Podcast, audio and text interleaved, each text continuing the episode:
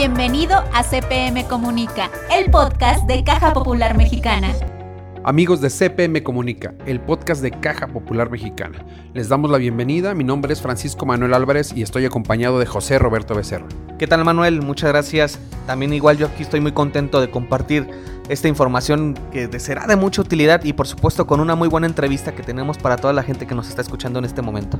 Pues bien amigos, tenemos en esta edición una charla muy interesante con una experta en comunicación y experta sobre todo en cooperativismo, Angélica Soberanes. Los invitamos a que permanezcan, créanme que vamos a aprender mucho de su experiencia, de toda su trayectoria y de toda una vida ligada al cooperativismo. Una joven mexicana muy interesante que tiene mucha información que compartirnos. No se vayan, escúchenos. La entrevista por CPM Comunica, llegamos al fondo de la información. Estamos ni más ni menos que con Angélica Soberanes, una experta en temas de comunicación, pero también una experta en temas de cooperativismo. Originaria de la Ciudad de México, es actual presidenta del Comité Regional de la Juventud de Cooperativas de, de las Américas desde el año 2018 y vicepresidenta de la Red Mundial de Juventud de la Alianza Cooperativa Internacional. Angélica, muchísimas gracias por este espacio, por estos minutos que nos regalas eh, para nuestros amigos de CPM Comunica, el podcast de Caja Popular Mexicana la invitación. CPM, bueno, ya es parte de, la familia desde que estuve en Jovenmec, donde CPM tiene un, un, gran papel y un gran desempeño. Es un placer poder estar aquí y aportar en la medida de lo posible. Perfecto. Angélica, platícanos, de acuerdo a tu experiencia, ¿cuál ha sido el aporte de las cooperativas a la vida de los mexicanos? Bueno, el aporte del cooperativismo en general, como modelo, como sistema, eh, es impresionante alrededor del mundo. Eh, tú sabes que no solamente en México, sino que en cada rincón donde hay una necesidad hay cooperativas. Y además, algo que, siempre me gusta mencionar es no solamente eh, las cooperativas impactan a quienes efectivamente trabajan en las cooperativas o son asociados o son socios de una cooperativa, sino que aunque no formas parte de una cooperativa, las bondades por el mismo sistema van repercutiendo en las comunidades. Y entonces, bueno, yo creo que eh, más bien voltearía un poco la pregunta y diría hace falta muchísimo más reconocimiento y muchísimo más cooperativas en México para que realmente pues, se pueda ver el impacto como hay en otros países. Esos países en los que seguramente conoces y que has estado presente, eh, ¿cómo, has palpado tú el impacto, Angélica? Porque es, es importante este, evaluar esa parte, ¿no? En México somos cerca de 10 millones de familias que estamos involucradas de alguna forma con alguna cooperativa en alguna de sus ramificaciones, pero tú qué has visto en tu, en tu recorrido alrededor del cooperativismo mundial?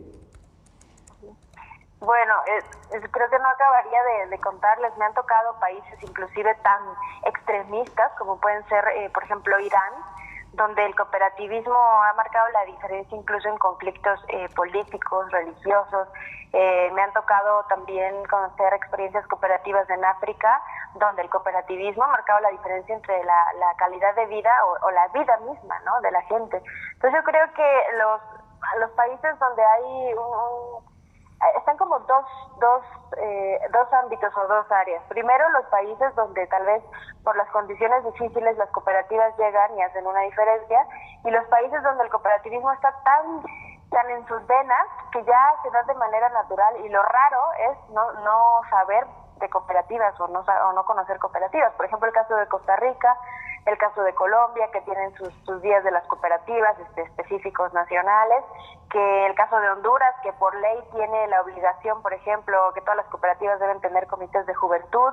Este, digamos, en Costa Rica tú vas al aeropuerto y hay en, en el aeropuerto hay tiendas cooperativas, o sea, que compiten con todas las otras marcas que tú puedes encontrar en el aeropuerto. Entonces yo creo que eh, aspiramos o el sueño sería en México poder llegar a eso, porque aparte tú sabes que en México, eh, por nuestra tradición, por las tradiciones de nuestros pueblos indígenas, tenemos como que eh, de manera natural el tema de la cooperación. Entonces yo creo que si lo lleváramos a, a una profesionalización, este sería maravilloso, pero yo creo que sí nos falta un poquito más Creo que hace falta un instituto como si hay en otros países, por ejemplo en Uruguay, donde eh, sea a nivel federal.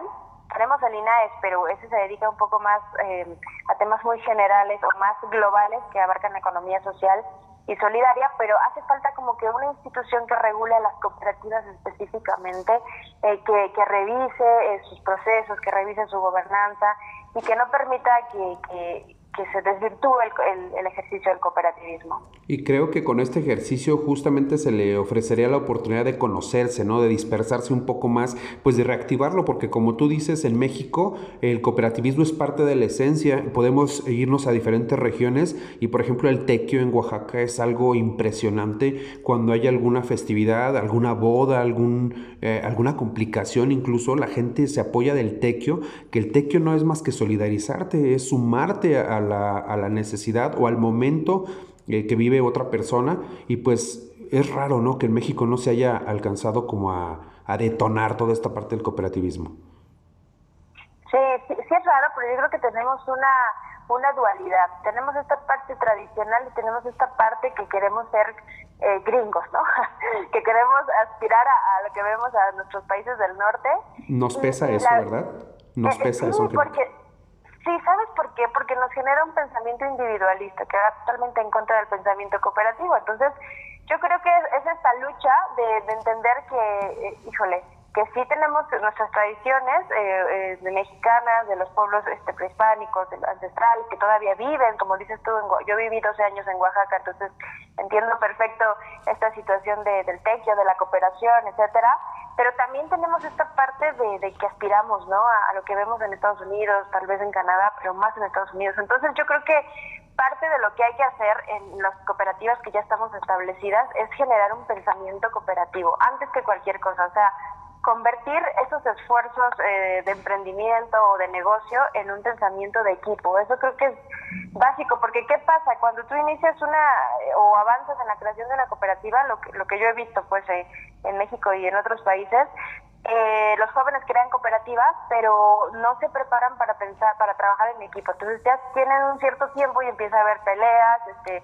desacuerdos, porque hubo alguien, o una, dos personas, tres, cuatro, que no entendieron lo que era, ¿no? Entonces empezaron a querer, este, digamos, su pensamiento individual le ganó al pensamiento colectivo. Entonces yo creo que hay que trabajar en eso muchísimo, en el, desarrollo del pensamiento cooperativo. Y a propósito de trabajar en el desarrollo de este movimiento cooperativo y de este pensamiento, de esta educación, bueno, tú has participado en escenarios como la ONU en Nueva York y en el Foro Global de la Juventud en Malasia. ¿Qué papel juegan los jóvenes, eh, Angélica, siendo que el cooperativismo muchas veces es considerado de gente adulta, como que si las cajas populares, las cooperativas fueran de gente adulta? Dinos por qué no, por qué son de jóvenes y por qué son para, para pequeños, para niños. Así es. Mira, yo siempre les digo que los jóvenes nos caracterizamos por ser, bueno, yo ya no soy tan joven, pero, pero me, sigo me, sigo incluyendo claro. de espíritu.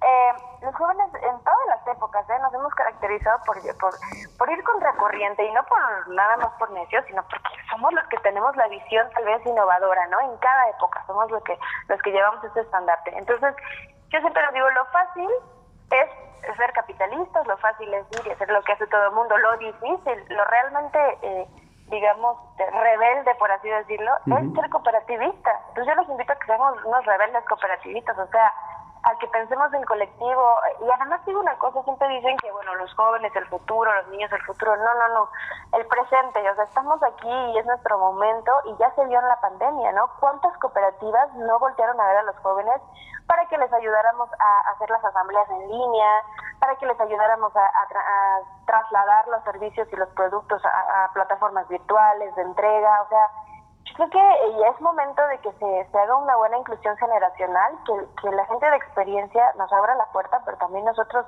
este, ahora sí que sea una combinación de la experiencia y la innovación. Yo creo que esa es la clave y lo que hemos hecho en, la confederación donde yo trabajo, eh, Confederación de Actividades Diversas de la República Mexicana, es eso. Eh, cuando iniciamos un proyecto de jóvenes, entre comillas, de nuestro comité de jóvenes, no lo hacemos solo los jóvenes, sino que invitamos a gente con experiencia para que sean los asesores y entonces esto hace que sea mucho más rico, que se pongan la camiseta. Entonces, el movimiento cooperativo es, digamos, es innovador en cualquier época que tú lo pienses. Y, por ser innovador, tiene que ser un estandarte de los, de los niños y de los jóvenes.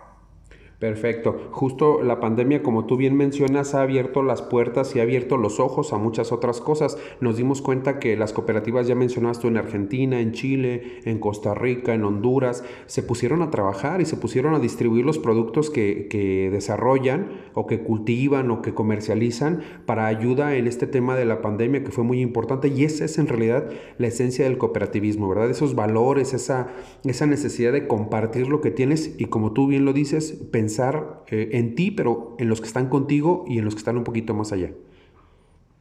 Sí, y no solo nos dimos cuenta de eso, sino de la intercooperación, ¿no? ¿Cuántas veces, este, sí, somos una super cooperativa exitosa, pero estamos aislados, ¿no? No nos relacionamos con las demás cooperativas. Entonces creo que eso también despertó el cómo yo distribuyo los, yo cooperativa, cómo distribuyo los productos de otra cooperativa. Y, y te digo, yo he visto en, México al menos, en, en experiencia, como que surgió esta necesidad de crear mercados cooperativos. Este, el, mismo INAES creó una plataforma que ahora no recuerdo el nombre, donde podías eh, buscar negocios locales, ¿no? Este, no solo cooperativas, sino empresas sociales, solidarias. Es como que hubo un boom de esta intercooperación y de que no podemos solos y, voltear a ver qué, o sea, cómo puedo servirle al otro, pero también cómo me puede servir a mí. Entonces yo creo que si no aprendemos de la pandemia, este, híjole, no sé qué nos espera como, como humanidad, pero creo que, que es nuestra oportunidad para resaltar nuestro, nuestro modelo cooperativo. Y, justo esa, esa parte es, creo, el punto medular de, de, la propagación del cooperativismo en nuestro país, principalmente porque lo que decías coincido totalmente, la visión capitalista del avance, de la evolución, del crecimiento mediante esta práctica, bueno, nos invade, ¿no? Es, es prácticamente lo que todos los días consumimos a través de muchas, muchas eh, vías, pero ver que, que con el compartir, el separar la basura, con el compartir un poco de alimento con el vecino que tiene este, poco trabajo o no tiene trabajo durante esta pandemia, pues ahí ya se está haciendo cooperativismo, ¿no? El comprar en familia, en conjunto, eh, algunos enseres o algunos eh, consumibles para las casas y, hacer que ese costo sea un poco menor y beneficie a todos, pues ese es cooperativismo, ¿no? Creo que es lo que hace falta, detonar y hacerles ver que el cooperativismo no es algo ajeno ni aburrido ni para gente grande, sino que es algo que está en la esencia de México. Así es, y parte de eso es, es una responsabilidad que me he autoimpuesto como comunicóloga de difundir a través de diferentes eh, formas, ahora a través del nuevo proyecto que se llama Comunicop, un, un cooperativismo más fresco, un cooperativismo eh, no acartonado. Este, yo creo que tenemos que romper los paradigmas que hay del cooperativismo. También tú decías, eh, eh ok, el pensamiento en México es muy capitalista, etcétera. Sí, pero también hay que quitarnos la idea de que también las cooperativas son para, son como que para gente, ¿no? De bajos recursos. O sea, también hay que ver que hay cooperativas que facturan en dólares, ¿no? No en México, en otros países tampoco nos dé miedo a, hacer una cooperativa exitosa y a competir con empresas privadas, porque de eso se trata, o sea, somos empresas finalmente. Entonces, todos esos paradigmas que tenemos de las cooperativas hay que irnos como quitándolos. Y yo siempre le digo a los jóvenes, si no tienen, si sienten que no tienen cabida en su cooperativa porque es muy tradicional, pues, vayan y, hagan su cooperativa.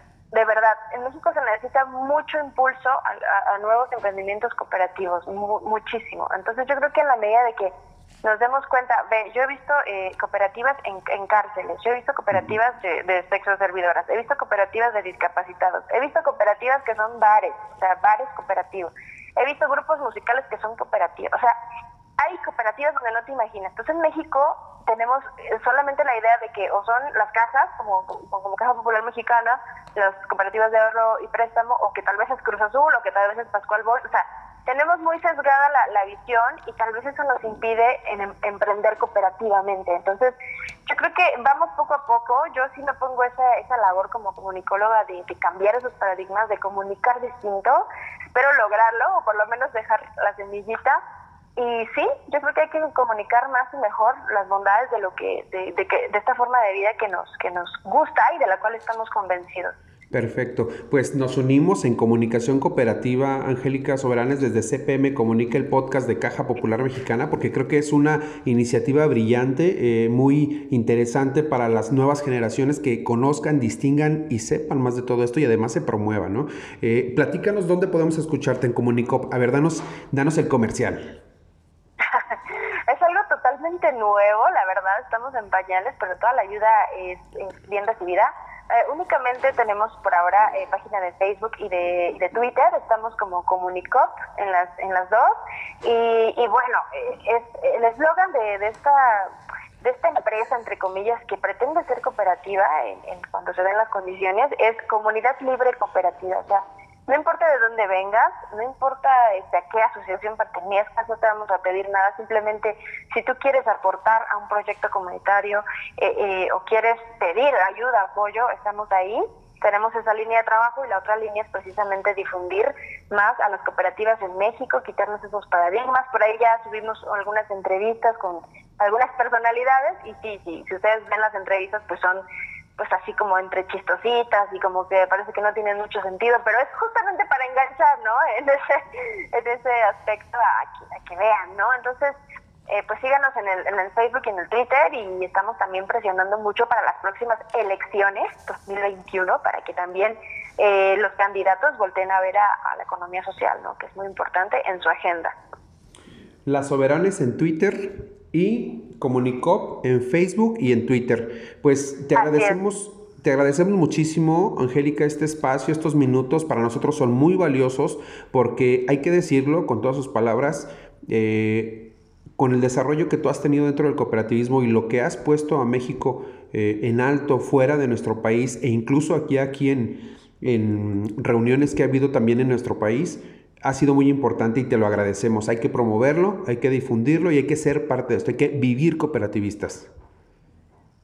Pues muchas gracias a ustedes, nunca se deja de aprender, la verdad a mí me falta muchísimo y, y, lo que lo que hemos logrado o lo que he logrado, aunque sale mi cara ahí, créeme que es el esfuerzo de muchísima gente que no solo me apoya y me asesora, sino que confía en mí. Entonces, muchísimas gracias por darnos estos espacios. También estamos a las órdenes para, para apoyarlos y un, abrazo a toda la gente de CPM que de verdad son familia. Pues, ¿qué les pareció? Sin duda, una experiencia inolvidable la que ha vivido cada uno de los momentos de Angélica Soberanes, muchos espacios, muchos territorios que ha visitado y donde ha constatado que el cooperativismo es una esencia real de crecimiento para las economías del mundo. ¿Qué te pareció la entrevista, Roberto? La verdad, muy bien, Manuel. Muy interesante todo lo que nos comentó Angélica en esta entrevista. Y pues bueno, comentarle a la gente que, que, nos está escuchando que existen estas experiencias también de jóvenes que están viviendo pues el cooperativismo, no nada más es para gente adulta, ya lo comentó Angélica, también es una vivencia para jóvenes y niños que puedan conocer todo este movimiento del cooperativismo y cómo va transformando vidas. Excelente, pues sí, muy, muy eh, reconfortante escuchar todas estas vivencias y todas estas experiencias. Y bien, a propósito de experiencias y de conocimiento y de todo este pasado que ha fortalecido y que ha forjado el cooperativismo, vamos a escuchar a nuestro amigo José Luis Ramírez con sus crónicas cooperativas. Marzo se convirtió en un mes especial para el cooperativismo en México. Hace un año, en el segundo día del mes, Manuel Velázquez Hernández, fundador de las cooperativas de ahorro y préstamo, falleció a los 98 años. Su legado es ahora más que nunca necesario y sus ideas son la luz de muchas instituciones sociales del país. Que las cooperativas dan cualidades a la gente, que como una oportunidad para abrir la boca, para participar, en que las cooperativas no basta, no, no basta el ahorro, el crédito o la venta y el etcétera, sino que hay que formar a la gente, cooperadores. Hoy recordamos, por ejemplo, el momento en el que Manuel Velázquez subió a la tribuna de la Cámara de Diputados para recibir la medalla al mérito cooperativista, y desde ahí dedicó ese reconocimiento al esfuerzo del pueblo. Por eso el héroe de toda esta historia ha sido el pueblo pobre, que captó la idea. Ellos han sido y son los héroes de esta historia, y para ellos y todos los compañeros cooperativistas, sea siempre la primera y más grande felicitación. En esta temporada tan atípica donde la economía de los mexicanos fue golpeada por una fuerte pandemia global, las cooperativas son vitales para la actividad económica. Son 156 sociedades cooperativas de préstamo autorizadas y reguladas por la Comisión Nacional Bancaria y de Valores. Y también en México el 92% de las empresas que no tienen acceso a financiamientos de acuerdo con la Alianza Cooperativa Internacional, así, recurren a una caja popular para ello. Es en estos momentos que el legado de este gran mexicano se hace más presente. Su recuerdo y sus ideas seguirán siendo la luz para guiar a millones de mexicanos. El pueblo unido, el pueblo unido puede mil veces puede más, mil veces más de lo que cree que puede. Amigos de CPM Comunica, el podcast de Caja Popular Mexicana. Agradecemos el favor de su atención y seguimos atentos a sus comentarios. Así es, Manuel, estamos en el correo cpmcomunica-podcast arroba cpm.com, donde ya nos están escribiendo varias personas a las cuales les agradecemos sus comentarios. Y bien, los esperamos en un nuevo capítulo de CPM Comunica, el podcast de Caja Popular Mexicana. Ha sido todo, pero antes de irnos, te invitamos a seguir nuestras redes sociales, Facebook e Instagram, Caja Popular Mexicana, Twitter, arroba Caja Mexicana y nuestro sitio web www.cpm.com. Esto fue CPM Comunica, el podcast de Caja Popular Mexicana. Hasta la próxima.